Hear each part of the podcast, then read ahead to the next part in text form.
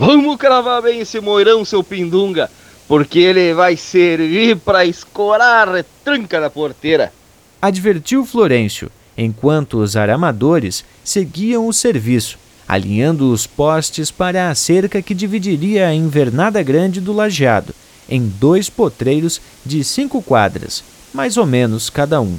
Candinho Bicharedo, a um lado, falquejava a cabeça dos moirões, arredondando-as de maneira que a água das chuvas não penetrassem nas gretas da madeira, dando assim mais durabilidade aos postes.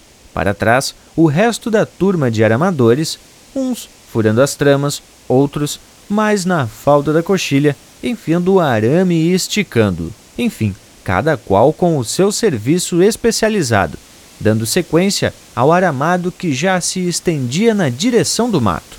No acampamento, onde uma carroça de duas rodas com o varal para cima e três couros vacuns formavam o abrigo da turma. Zico andava de um lado para outro, ultimando os preparativos para servir a comida àquela gente, e prendeu o grito. Tá pronta a boia? Cheguem! A água para o chimarrão já estava quente e a cuia encostada a um tição de fogo esperava que as mãos calosas daqueles gaúchos viessem acariciá-la, na avidez de saborearem uns dois ou três amargos antes do almoço. Foi aí que o Candinho, com o mate na mão, perguntou: O patrão resolveu mudar o lugar da porteira, seu Florencio? Pois é, tchê o homem resolveu fazer a porteira bem no topo da coxilha, que era uma porteira e uma cancela de volta, bem reforçada, né, tchê? Coisa que essa zeborrada não vá derrubar em seguida. E sacudindo a cabeça na direção de Candinho, Florencio continuou. O senhor que é prático desse serviço podia se encarregar de fazer a vontade do patrão. Não poupe material. Escolha o madeirama e faça tudo de arame preto torcido e bem reforçado. Pode deixar no mar, seu Florencio, que lhe garanto que animal nenhum derruba a porteira e a cancela que eu vou fazer.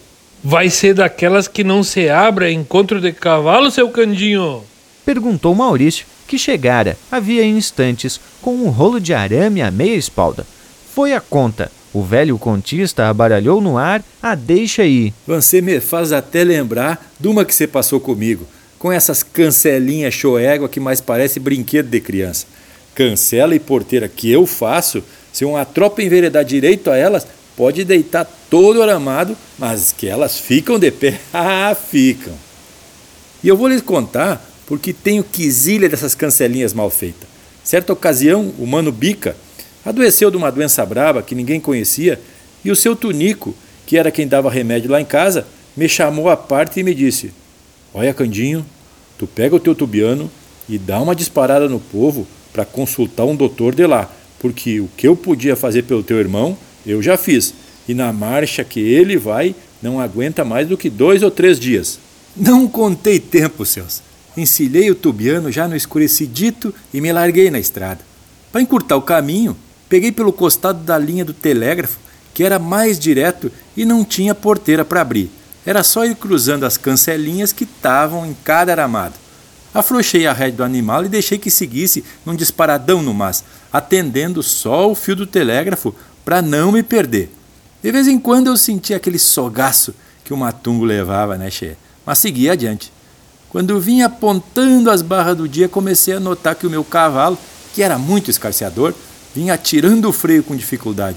Pensei que fosse decansado e segui meta que meta com a pressa de chegar na casa do doutor, não atinava para nada. Pois, ó, seu, para lhe encurtar o caos, quando eu ia entrando na Uruguaiana, já de dia claro, foi que me dei conta, seus. As 14 cancelas que tem do Ibirocai até a cidade vinham enfiadas no pescoço do tubiano velho. O sogaço que eu sentia de vez em quando era o animal que metia os encontros nas cancelinhas do telégrafo e seguia adiante no mas, sempre naquele galopão. Mas como que não ia baralhar o freio com dificuldade? O pobre do tubiano velho, com aquelas 14 cancelas enfiadas no pescoço, até que o animal aguentou muito, né, Tchê? Já vê que eu tenho motivo para ter quisilha dessas cancelinhas mal feitas. O seu Florencio pode deixar que porteira que eu vou fazer não há perigo de se abrir a encontro de matungo.